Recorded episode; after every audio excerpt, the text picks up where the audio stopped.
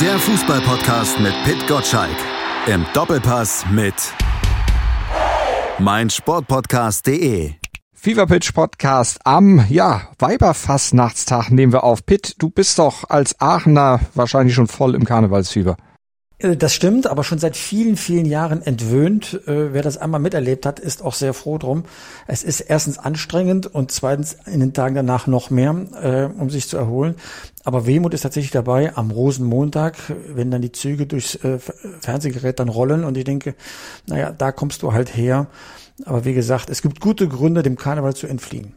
Jetzt bist du auf jeden Fall in Hamburg, aber wir haben dich noch nicht komplett kuriert von dieser Karnevals ich sag mal, vom Karnevalsfieber. Ein bisschen reinig kriege ich auch in meine Stimme rein. Ne? Da kommt ein bisschen Singsang aus Öscher Platt dann dazu. Das kann schon mal ein bisschen, bisschen heiter werden. Aber alle, der Alemannia ist in der Viertelliga, da brauchen wir ja nicht darüber zu sprechen. Ne? Da passiert ja nichts. Dann fragen wir doch mal unseren Gast heute, gebürtiger Duisburger, Martin Volkmann, Chef vom Dienst bei RAN. Hallo Martin, du bist doch wahrscheinlich auch noch Karnevals ja, erprobt und sicherlich auch noch hängst da noch dran. Ja, auch weniger. Ich habe auch acht Jahre in Köln gelebt und äh, da ordentlich mitgefeiert. Das ist aber, aber ich bin jetzt seit über 20 Jahren Münchner und äh, das heißt ja hier Fasching und das, das ist dann nichts für jemand, der, der Karneval miterlebt hat. Allerdings bin ich am Karnevalswochenende im Rheinland ähm, beruflich, weil ich in Leverkusen sein werde beim Ach. Spiel gegen Bayern. Und da gucke ich natürlich mal, ob ich hier und da vielleicht schaffe, nochmal eine Pappnase mitzunehmen. Das passt ja hervorragend, wenn das ist ja auch unser Thema heute. Wir hätten es uns fast nicht besser ausdenken können. 21. Spieltag, das vielleicht möglicherweise wegweisende Gipfeltreffen zwischen Bayer Leverkusen und dem FC Bayern. Du guckst da natürlich drauf, aber mit wie viel Augen guckst du denn als gebürtiger Duisburger auch zum MSV, wenn der bei dem, ja, beim SC Verl antritt? Also, ähm, ich könnte jetzt Pitt zitieren und sagen, möchte nicht darüber sprechen, weil das ist schon, hart, muss ich sagen, ähm, wie da diese Saison vor, vonstatten geht. Und äh, ich, also ich gucke immer drauf, klar, aber ich werde halt zunehmend skeptischer, weil meistens sind es ja Live-Scores, wenn man gerade arbeitet oder in der Bundesliga im Stadion ist. Und äh, ja, meistens gewinnt der MSV nicht diese Saison und äh, das ist schon bitter und ja, die Hoffnung stirbt zuletzt, ne? Fünf Euro ins Schwein oder drei sind es mittlerweile. ja, aber, aber mindestens, wenn ihr Dauerauftrag, würde ich sagen, unterschreiben. ja, aber beim aber MSV kann ich auch nichts anderes mehr sagen. Das geht ja jetzt schon, das ist ein schleichender, aber gut, egal. Aber jetzt ist ja der ehemalige Hertha-Manager Michael Preetz äh, dort vor Ort und hat das Sagen. Tut das dem Verein gut oder erdrückt so ein Namen auch oder gibt's da Vorbehalte? Wie würdest du die Stimmungslage mit Michael Preetz beschreiben? Ich, ich fand es gut und es war dringend nötig, ähm, aber es ist natürlich wirklich die Frage, wie schnell der sich akklimatisiert in der dritten Liga. Ne? Also ich bin da logischerweise auch räumlich nicht vor Ort, deshalb äh, bin ich da nicht jetzt so tief im Thema drin. Ähm, ja, also ist für mich eher ein Hoffnungsträger, weil der weiß zumindest, äh, was, worum es geht. Wenn er die, so schlecht war, das ja alles bei der Hertha dann auch nicht, am Ende vielleicht, aber insgesamt hat er sich ja lang da gehalten und nicht unerfolgreich gearbeitet. Von daher äh, habe ich schon die Hoffnung, dass er ein bisschen da was reinbringt. Ähm, aber ehrlicherweise muss ich sagen, die sind ja schon wieder dabei, mit dem Trainer nicht weiterzukommen und jetzt nochmal ein Trainerwechsel. Das, also es ist schwierig, es ist schwierig. Aber weiß ich nicht. Und, und ich weiß halt auch nicht, vierte Liga wisst ihr selber am besten. Das ist zwar eine tolle Liga, von den Namen her, aber da wieder hochzukommen, ich glaube, RWE hat zehn Jahre gebraucht. Exakt. Aber es ist ja schön zu sehen, dass viele Bundesliga-Manager, die auf dem höchsten Niveau gearbeitet haben, jetzt auch in der dritten Liga das nicht schmähen, sondern sagen, da kann ich weiter gute Aufbauarbeit leisten. Dietmar Beiersdorfer ist äh, beim, äh, bei Ingolstadt und äh, leistet dort jetzt seit ja auch schon bestimmt zwei Jahren gute Arbeit.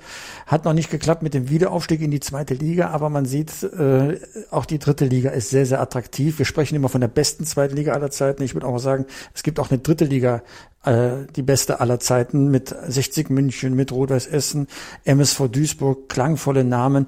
Und ich bin sicher, auch Alemannia Aachen wird bald mal dazugehören. Wir sind ja immerhin Tabellenführer in der Regionalliga West. Ich will es in einem Podcast von großer Bedeutung mit nationaler Prägung mal nicht unerwähnt lassen. Steigt, steigt, ihr mal, steigt ihr mal dieses Jahr auf, dann können wir nächstes Jahr nicht an euch scheitern, falls wir dann da sind. Vielleicht gibt's auch das große Duell, dann hoffen wir aber natürlich in der dritten Liga. Und jetzt machen wir den Sprung ins Oberhaus und zwar ganz weit nach oben an die Tabellenspitze. Wie baut man eine harmonische Beziehung zu seinem Hund auf? Puh, gar nicht so leicht. Und deshalb frage ich nach, wie es anderen Hundeeltern gelingt, beziehungsweise wie die daran arbeiten. Bei Iswas Dog reden wir dann drüber. Alle 14 Tage neu mit mir, Malte Asmus und unserer Expertin für eine harmonische Mensch-Hund-Beziehung, Melanie Lippisch. Iswas Dog mit Malte Asmus. Überall, wo es Podcasts gibt. Bayer Leverkusen empfängt den FC Bayern. Zwei Punkte sind die Leverkusener Stand jetzt vorne. Aber die Bayern könnten natürlich die Leverkusener überholen. Jetzt war das in den letzten Jahren eigentlich Standard, Martin, dass wenn Leverkusen in ähnlicher Position war und auf die Bayern traf, dann die Hose voll hatte. Äh, nach den letzten Wochen möchte ich da nicht mehr dran glauben, dass das wieder so passiert. Wie ist es bei dir? Ich bin echt super gespannt, was da passiert am Samstag. Also sagen wir mal, wenn man jetzt mal rein von der, von der Qualität von Leverkusen, auch von der Konstanz ausgeht, dann kann es eigentlich, wie es ja in der Vergangenheit schon mal in ähnlichen Konstellationen war, keinen klaren Bayern-Sieg geben. Ähm, aber ich habe heute noch mit, mit äh, Leuten gesprochen, die sagten dann auch, naja, die Hoffnung ist halt schon bei Bayern da, dass dann, wenn es drauf ankommt, eben diese Mannschaft nochmal ein ganz anderes Gesicht zeigt, weil dann offenbar die Spieler, die ja teilweise auch manchmal, also der Kicker hat heute satt geschrieben und das würde ich gar nicht mal als falsch sehen bei einigen Leistungsträgern, dass die dann auf einmal wieder auf dem Top-Level sind, ähnlich wie die Saison bisher in der Champions League. Und das hat man ja in Dortmund auch gesehen, wo sie, wo sie dann locker flockig da gewonnen haben, wo auch vorher alle Krise geschrien haben. Wobei da ja dann auch Dortmund war, die ja auch heute so spielen, morgen so spielen. Bei Leverkusen ist es ja eher anders. Die spielen ja eigentlich aus einem Guss, auch wenn das gegen Stuttgart doch schon etwas mühselig war, aber sie da diese spielerische Dominanz nicht so zeigen können. Aber ist das jetzt aus Leverkusener Sicht eher bedenklich, dass sie diese Dominanz nicht hatten oder eher nicht bedenklich, weil sie dafür andere Tugenden hatten, die sie jahrelang offensichtlich nicht hatten? Mentalität zum Beispiel. Also wenn du mich fragst, ich glaube, das ist eher ein Pluspunkt. Man muss aber auch da ne, ganz schwierig, ne, weil du guck dir den BVB an, letztes Jahr, vor allem damals unter Favre auch, wo die die Bayern schon distanziert hatten, haben die halt irgendwann angefangen in der Rückrunde nur noch so mühselig von, von Sieg zu Sieg zu kriechen und irgendwann war der Ofen aus. Deshalb, irgendwann ist das Glück auch mal aufgebraucht. Ich glaube, es war jetzt der dritte Last-Minute-Sieg von Leverkusen äh, in, in relativ kurzer Folge. Ähm, das schon. Aber es ist natürlich auch ein Zeichen für eine Qualität, gerade die man Leverkusen ja über Jahre, eigentlich Jahrzehnte abgesprochen hat, im entscheidenden Moment eben diese Gewinnermentalität äh, zu haben. Ich hatte kurz mit, mit Fernando Caro gesprochen, dem Geschäftsführer. Er hat das ja damals schon gesagt, als er da hingekommen ist, hat er schon gesagt, dieser Verein braucht mehr Gewinnermentalität. Und dann haben alle gesagt, dann mach mal. Ist nicht so einfach in Leverkusen. Aber ähm, er sagt halt auch jetzt herausragende Mentalität, die diese Mannschaft zeigt. Ähm, und deshalb war er auch so glücklich. Der ist ja da rumgetitscht am Spielfeldrand nach dem späten Treffer. Ähm, ja, hat man auch nicht so oft gesehen. Ähm, aber ist halt auch ein heißblütiger Spanier, wenn man das so sagen darf. Dann mach mal. Er hat gemacht, er hat Xabi Alonso geholt. Aus deiner Sicht der entscheidende Punkt, dass diese Mentalität jetzt da ist? Oder siehst du da noch andere Punkte? Es gibt mehrere Punkte, aber das ist natürlich der entscheidende Baustein, ne? weil letztlich ähm, sagen ja alle Spieler äh, durch die Bank, ähm, sie schauen zu ihm auf, weil er ein Vorbild ist. Natürlich, ähm, also von allem eigentlich. Ne? So, also vor allen Dingen natürlich als Fußballer, der hat alles gewonnen als Fußballer und dadurch hat er eine wahnsinnige Autorität auch als Trainer. Ähm, trotzdem finde ich, dass das damals also schon ein Stück weit auch mutig war von Leverkusen. Die haben ja auch über Raoul nachgedacht. Ich glaube, Gladbach hatte mit Xabi Alonso auch gesprochen und sich mehr oder minder dann auch dagegen entschieden. Und dann zu sagen, jetzt nehmen wir mal den Mann aus, der glaube ich San Sebastians Reserveteam da trainiert zu dem Zeitpunkt. Ähm, ja, das muss man sich auch trauen. Das kann auch schiefgehen. Und das ist natürlich grandios, äh, hat es funktioniert. Ja? Und äh, ich glaube, das spricht eigentlich für sich. Spielstil, Gewinnermentalität und eben auch diese Ergänzung, die er ja maßgeblich beeinflusst hat. Ich glaube, der Chaka wäre von Arsenal nicht zu Leverkusen gegangen, wenn Alonso da nicht Trainer gewesen wäre. Mich begeistert diese innere Ruhe, die Alonso am Spielfeldrand auszeichnet. Wir dürfen nicht vergessen, das ist seine erste Station als Cheftrainer in, einem, in einer Spitzenliga. Das bedeutet, das ist alles neu für ihn. Er hat auch noch gar nichts gewonnen. Er wird ja schon bei Liverpool und Real Madrid und weiß ich wo äh, gehandelt als neuer Trainer. Aber er hat ja noch nichts gewonnen. Aber diese Selbstsicherheit überträgt sich auf die Mannschaft, selbst in Krisenmomenten während des Spiels. Ich habe ihn dann genau beobachtet am Spielfeldrand, wie er Ruhe ausgestrahlt hat. Und man kann es als Siegermentalität bezeichnen, man kann das auch mit äh, Zuversicht äh, vielleicht auch genauso treffend beschreiben, die drückte dann aus. bis zur Nachspielzeit, du hast es gesagt, äh, daran zu glauben, dass man das Spiel zu, seinen, äh, zu den eigenen Gunsten dann drehen kann, dazu gehört etwas. Er hat die besten Lehrmeister gehabt, also noch Spieler war. Das aber jetzt selbst vorzumachen als Cheftrainer ist ja nochmal eine ganz andere Disziplin. Und äh, seit 30 Spielen jetzt äh, unbesiegt, das macht etwas mit der Mannschaft. Und deswegen war es vielleicht auch nur gerecht oder folgerichtig, dass man das Pokalspiel gegen Stuttgart ähm, gewonnen hat. Ja, eigentlich kann man jetzt mit aller Ruhe auch in das Spitzenspiel gegen Bayern München gehen, weil es gibt ja nur drei Szenarien. Leverkusen gewinnt, dann holst du halt äh, dann für den Schlussspurt der Saison nochmal tief Luft, weil du hast dann fünf Punkte Vorsprung. Oder spielst unentschieden, hältst die Bayern auf Distanz und sagst dann, Leute, ihr kommt hier nicht weiter, wir können dagegenhalten. Und selbst wenn du verlierst, dann sind die Bayern ja nur einen Punkt vorne. Das heißt, das kannst du an den restlichen 13 Spieltagen noch äh, locker aufholen. Leverkusen hat es selbst in der Hand. Und so wie sie bisher aufgetreten sind, bringen sie alles mit, weil sie ständig dabei sind, dran zu schrauben an der Mannschaft. Haben, als der Boniface jetzt aus, äh, ausgefallen ist, verletzt, einen neuen Stürmer äh, geholt mit Iglesias. Äh, Schick kommt wieder zur alten Form zurück. Du glaubst daran, dass du mit offensiven Spiel dagegenhalten kannst. Zeitweise hatte ich schon das Gefühl, Frau Stuttgart hat das Gegengift gefunden. Aber sie haben nochmal umgestellt. Florian Witz ist dann nochmal groß aufgetrumpft, nachdem er zuerst wirkungslos war. In der Mannschaft steckt noch so viel Potenzial. Ui. Und eins dürfen wir auch nicht vergessen, wenn ich das noch kurz als Schlussbemerkung machen darf zu meinem Monolog. Ähm, die Bayern haben 50 Punkte. Das ist für einen Tabellenzweiten ein unfassbar gutes Ergebnis. Ne? Man ist ja schnell dabei, von der Bayern-Krise zu sprechen. Aber Thomas Tuchel macht ja Punkte. Aber die Leverkusen eben bisher zwei mehr nach 20 Spieltagen. Und das zeigt, wie viel Klasse diese Mannschaft dann auch in sich trägt. Würde Bayer jetzt nicht so, ja, ich sage jetzt mal überperformen, weil das hat ja vor der Saison keiner wirklich erwartet, dass sie so abräumen, wie sie es gerade tun. Würde man dann, Martin, aus deiner Sicht Thomas Tuchel auch so kritisch sehen, wie er momentan gesehen wird?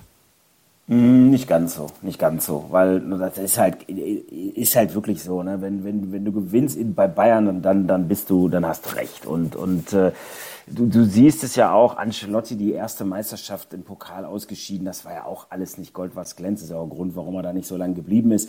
Äh, auch Ottmar Hitzfeld, die Älteren werden sich erinnern, das war teilweise natürlich auch äh, Halbflanke, Kopfball, Ballack, Ergebnisfußball. Ähm, war aber wurscht, weil sie sind halt Meister geworden. Und äh, ich glaube, das wäre schon eine andere Dimension. Aber was ich schon glaube, wäre, dass diese, diese grundsätzliche Unruhe bei den Fans, die jetzt natürlich sehr laut ist, die wäre schon da, die wäre schon da, weil das ist einfach nicht ansehnlich, was, was sie da spielen. Da kann man jetzt äh, diskutieren, wer trägt da die Hauptverantwortung. Das wird auch sehr stark diskutiert im Verein. Aber ähm, das, ich habe ja, ich habe ja tatsächlich, glaube ich, jedes Spiel gesehen jetzt in diesem Jahr. Und das war halt, das waren halt Arbeitssiege. Die waren auch nicht unverdient, aber schon mühsam und, und wenig Glamour-Faktor dabei, obwohl da so viele Namen mit Glamour-Faktor in der Mannschaft stehen. Sind die Probleme, die Thomas Tuchel jetzt als Trainer hat, dieselben Probleme, die so schon, so äh, schon sein Vorgänger Julian Nagelsmann hatte? Oder sind das neue Probleme mit der Mannschaft? Ähm, ich glaube tatsächlich, man dreht sich ein bisschen im Kreis. Ähm, wie gesagt, ich habe jetzt heute noch mal länger äh, auch ein paar Gespräche geführt ähm, und am Endeffekt, ähm, es gibt halt nach wie vor sehr viele, die sagen, ähm, die größten Fehler hat die sportliche Leitung in der Kaderzusammenstellung gemacht, ähm, weil die und, und, man kommt dann immer wieder auf Bratzo Salihamidzic zurück und gesagt, der hat Lucas Hernandez für 80 Millionen bei Atletico Madrid ausgelöst und hat dem ungefähr fünf bis sechsmal so viel Gehalt bezahlt, wie er vorher bei Atletico be, ähm, bekommen hat. Also es ist ja an verschiedenen Stellen auch geleakt worden, auch wenn es nicht offiziell offiziell ist. Also ich habe den Vertrag nicht gesehen, aber der war wohl dann der zweitbeste Verdiener hinter Robert Lewandowski. Und ab da gingen die Begehrlichkeiten los. Und seitdem haben eigentlich alle Leistungsträger, beziehungsweise deren Berater, ähm, immer wieder gefordert, jetzt müssen wir aber auch so in diese Schiene Richtung 20 Millionen gehen. Und das ist wahnsinnig viel, auch, auch im internationalen Top-Vergleich. Und dann hast du da eine, also, oder Choupo-Moting, der verdient zwar weniger, aber dessen Vertrag ist zum Beispiel, nachdem er letzte Saison ein paar Tore geschossen hat, ist, ist das Gehalt, heißt es, verdoppelt worden. So. Und das heißt, daher kommt es dann, ähm, wie gesagt, ich zitiere jetzt den Kicker, aber das ist auch das, was man hört, dass da einige Spieler offenbar zu satt sind, äh, um nochmal wirklich diese Leistung abzurufen, weil die werden halt gut bezahlt. Es hieß mal vor, war das vor einem halben Jahr, vor einem Jahr, als Serge Gnabry so schlecht gespielt hat, der geht nicht weg, der hat gerade seinen Vertrag verlängert, so viel Geld will er da verdienen, kriegt er woanders nicht. Ja, und ich glaube, das ist so ein bisschen was, äh, das war bei Julian Nagelsmann auch schon so. Und das kann sein, das wird dir natürlich keiner bestätigen. Man sagt ja immer, und das werfen Fans, werfen Tuchel ja momentan auch vor, dass er die Mannschaft schlecht redet. Ja, also hat keine Holding Six, also ist der Kimmich nicht der Richtige. Der Goretzka, der spielt nicht, auch wenn er äh, ne, angeblich da ein Eckpfeiler sein müsste. Der Die Licht soll angeblich, will er ihn nicht, etc. pp.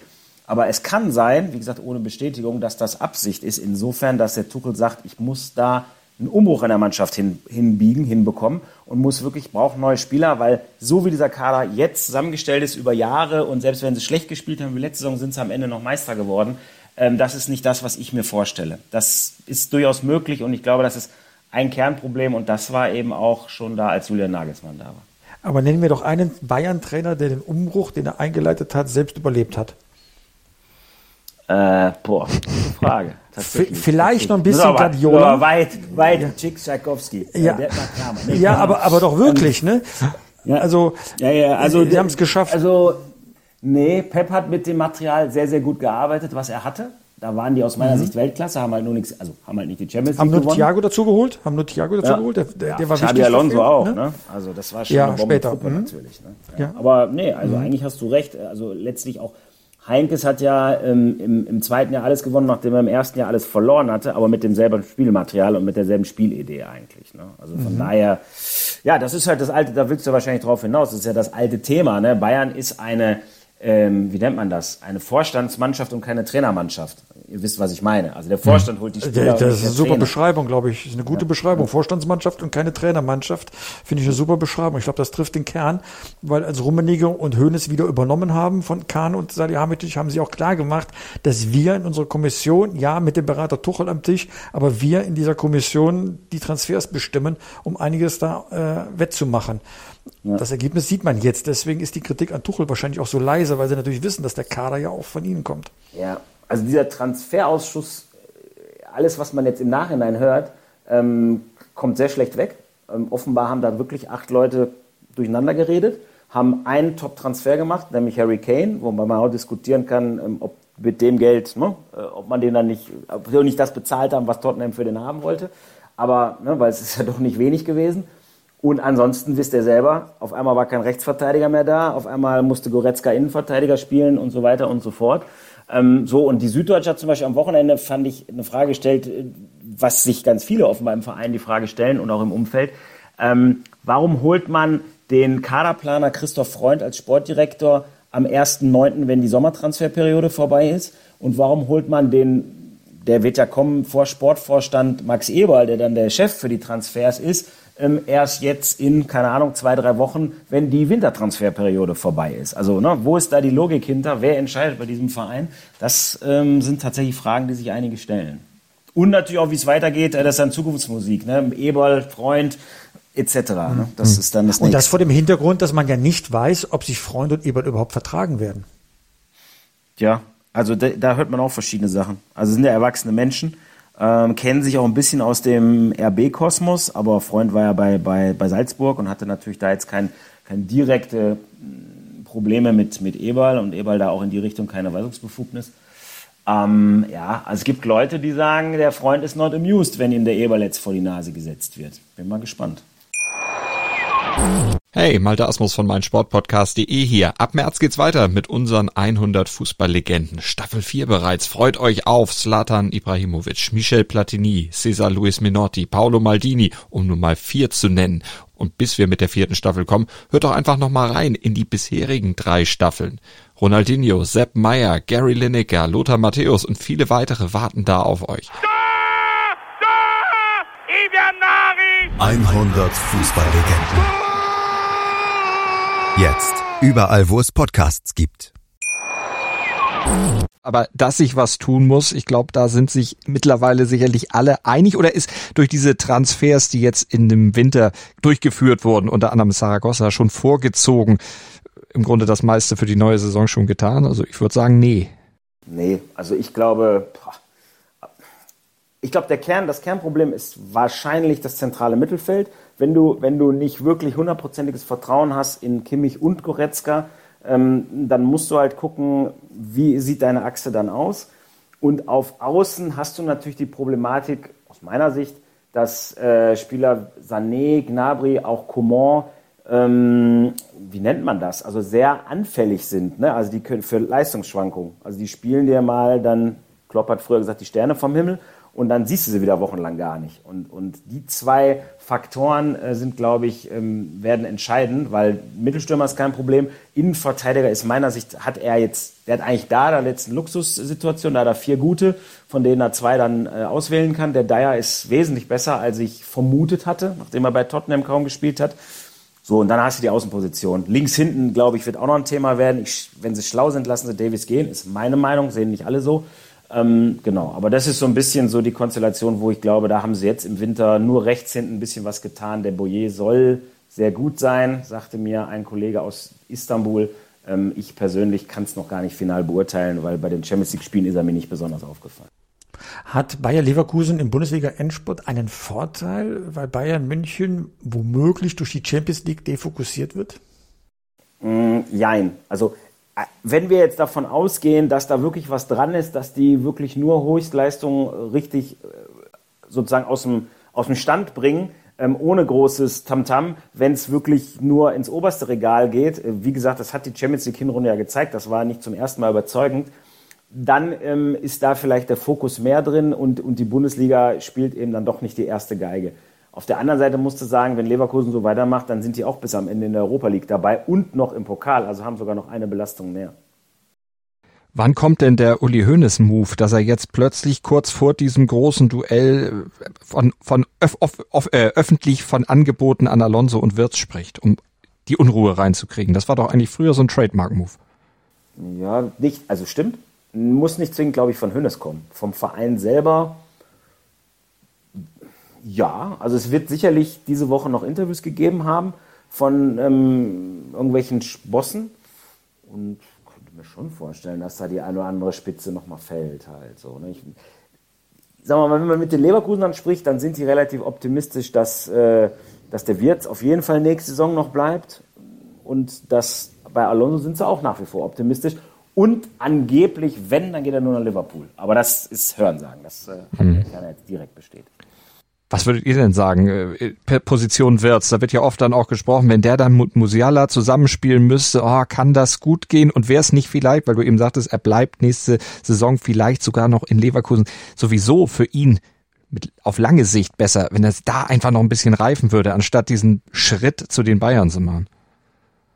Ja, die Frage ist ja tatsächlich, ähm, welche Position bei Bayern und wie spielen die beiden zusammen? Du musst, also das ist ja jetzt die Aufgabe auch für Julian Nagelsmann. Und da habe ich bis jetzt noch kein Spiel gesehen, wo das funktioniert hat, mhm. ähm, was ich den beiden Jungs nicht vorwerfe, überhaupt nicht. Aber da, letztlich musst du ja eine Mannschaft, eine Startelf haben mit Wirtz und Musiala. Sonst sind wir wieder, äh, die Älteren werden sich erinnern, bei Overath versus Netzer sozusagen, wo immer nur einer spielen durfte. Aber ihr wisst, was ich meine. Ne? Die sind schon sehr ähnlich. Und, und, und, und die Herausforderung und das Ideale, gerade wo wir mit der Nationalmannschaft so Probleme haben, wäre ja, die können es zusammen. Und dann ist es natürlich eine Blaupause für Bayern. Dann natürlich auch bei Bayern. Aber an, äh, schwierig. Ich finde es schwierig und ich glaube, es ist so, wie du sagst. Und der Vater ist, ist glaube ich, sehr geerdet, der ihn ja auch berät. Ich denke schon, das haben die auf dem Zettel, dass gerade wenn Alonso bleibt und gerade wenn die nächstes Jahr Champions League spielen, das wären sehr sicher, dass das durchaus Sinn ergibt, wenn, wenn Wirtz da noch ein Jahr bleibt.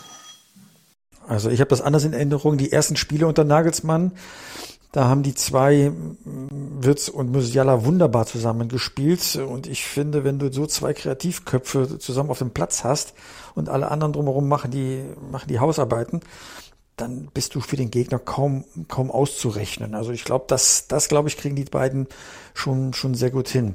Für mich stellt sich noch eine andere Frage. Der Dennis Undaff, äh, für die, für die äh, Zuhörer, Mittelstürmer von VfB Stuttgart, künftiger Nationalschwärmer, hat ja in einer Nebenbemerkung gesagt, dass beim Pokalspiel Bayer Leverkusen gegen Stuttgart die beiden besten äh, Bundesligamannschaften gegeneinander gespielt hätten. Da werden die Bayern sich doch rächen, wenn es am 32. Spieltag gegen VfB Stuttgart geht. Das können die doch nicht so stehen lassen, oder? Das ist doch eine zusätzliche Motivation. Du musst doch nur das Video in der Kabine abspielen. Oder wie siehst du das, Martin?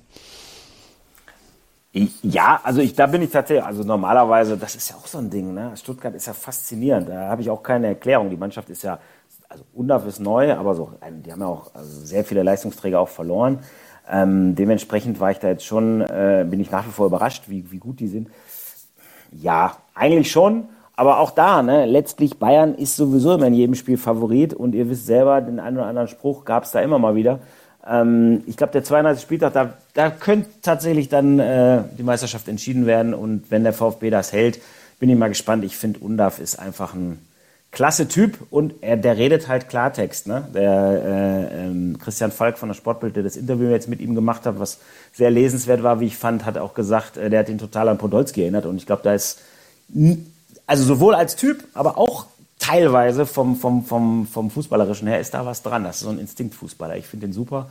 Der find, ich finde, der muss, das ist auch ein, auch ein Thema für sich. Ne? Ich finde, da musst du fast überlegen, mit zwei Stürmern in der Nationalmannschaft zu spielen. Und dann hast du die Frage, da, irgendwann ist dann für Wirtz und Musiala kein Platz mehr. Aber hm. für dich soweit.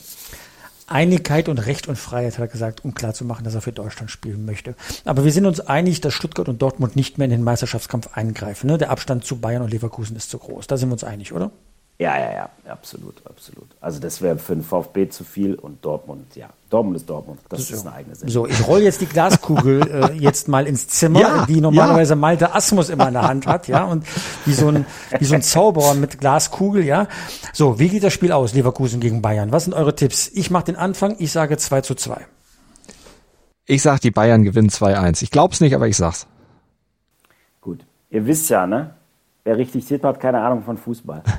Ich, ich sag 2-1 für Leverkusen. Ich glaube, schauen wir mal. Haben wir alles gehabt, wenn es wieder so verteilt. ausgeht. Wenn es wieder so ausgeht, Martin. Äh, vor einem Jahr gab es eine 1 zu 2 Niederlage, da musste dann ja. Julian Nagelsmann gehen und Tuchel kam ins Amt. Äh, ja. Wird Tuchel, würde Tuchel das äh, im Amt überleben? Ist schon an der Grenze zur Absurdität, dass wir äh, jetzt da wieder an diesem Punkt sind. Aber ähm, ist, ich bin mir eigentlich sicher, es wird keine Trainerentlassung geben. Ich meine, es gibt immer mal Spiele, die gehen dann so dramatisch nach hinten los, dann bist du halt zum Handeln gezwungen, kann ich mir aber nicht vorstellen. Und es aber sei so, ehrlich, du warst auch überrascht letztes Jahr. Du warst letztes Jahr auch überrascht, klar. als die Nachricht kam von Nagelsmann. Ja, also waren, oder? Es waren doch alle überrascht. Ja. Also das ist ja, ja total. waren ja total, bei der ne? Nationalmannschaft ne? und dann musstest du ja die ganze Zeit rumtelefonieren und so. Aber okay, ähm, nein, auf jeden Fall. Hätte ich überhaupt nicht gedacht zu dem Zeitpunkt. Ähm, das ist auch ein weites Thema. Das ist ja teilweise auch ein bisschen sehr aktionistisch von, von Kahn und Salihamidzic gewesen, das so zu machen. Ähm, also grundsätzlich, die Bayern wollen eigentlich, dass sie mal wieder Kontinuität reinkriegen. Ich habe geguckt, der Tuchel ist seit äh, Guardiola, der seine drei Jahre voll gemacht hat, ist der der siebte Trainer. Also siebte Trainer in knapp acht Jahren. Das ist kein Ruhmesblatt für den Verein. Und deshalb, sie möchten gerne mit ihm weitermachen. Und ich glaube, es geht so lange, die eine Chance, also das, ich glaube, es geht bis zum Saisonende. Und dann muss Bayern einen Titel holen, ähm, tendenziell eher die Meisterschaft. Ähm, und dann, glaube ich, bleibt auch Tuchel wahrscheinlich. Wenn die keinen Titel holen, glaube dann wird es schon eng werden für Tuchel. Aber bis dahin kann ich mir momentan, also da müsste mehr passieren als Niederlage in Leverkusen, aber der Effekt wäre natürlich schon das wäre halt wie eine, gefühlt wäre das eine Wachablösung, wenn Leverkusen jetzt äh, am Samstagabend gewinnt. Haben wir im Blick. Topspiel am Samstag, also Leverkusen gegen Bayern. Und am Montag könnt ihr natürlich ganz viel darüber dann auch im Fever Pitch Newsletter lesen, wenn ihr ihn abonniert habt. 6.10 Uhr flattert er dann in euer Postfach feverpitch.de, eure Adresse, um ihn zu holen, aber auch um ja, Fußball-News natürlich zu lesen, diesen Podcast zu finden. Den gibt's aber auch sonst überall, wo es Podcasts gibt. Und könnt natürlich auch gerne bei Martin und Ran vorbeischauen. Martin, vielen Dank. Gern geschehen. Danke euch. Und Pitt, Danke, dir Martin. natürlich auch. Schönes Wochenende. Fever Pitch, der Fußball-Podcast mit Pitt Gottschalk. Im Doppelpass mit meinsportpodcast.de.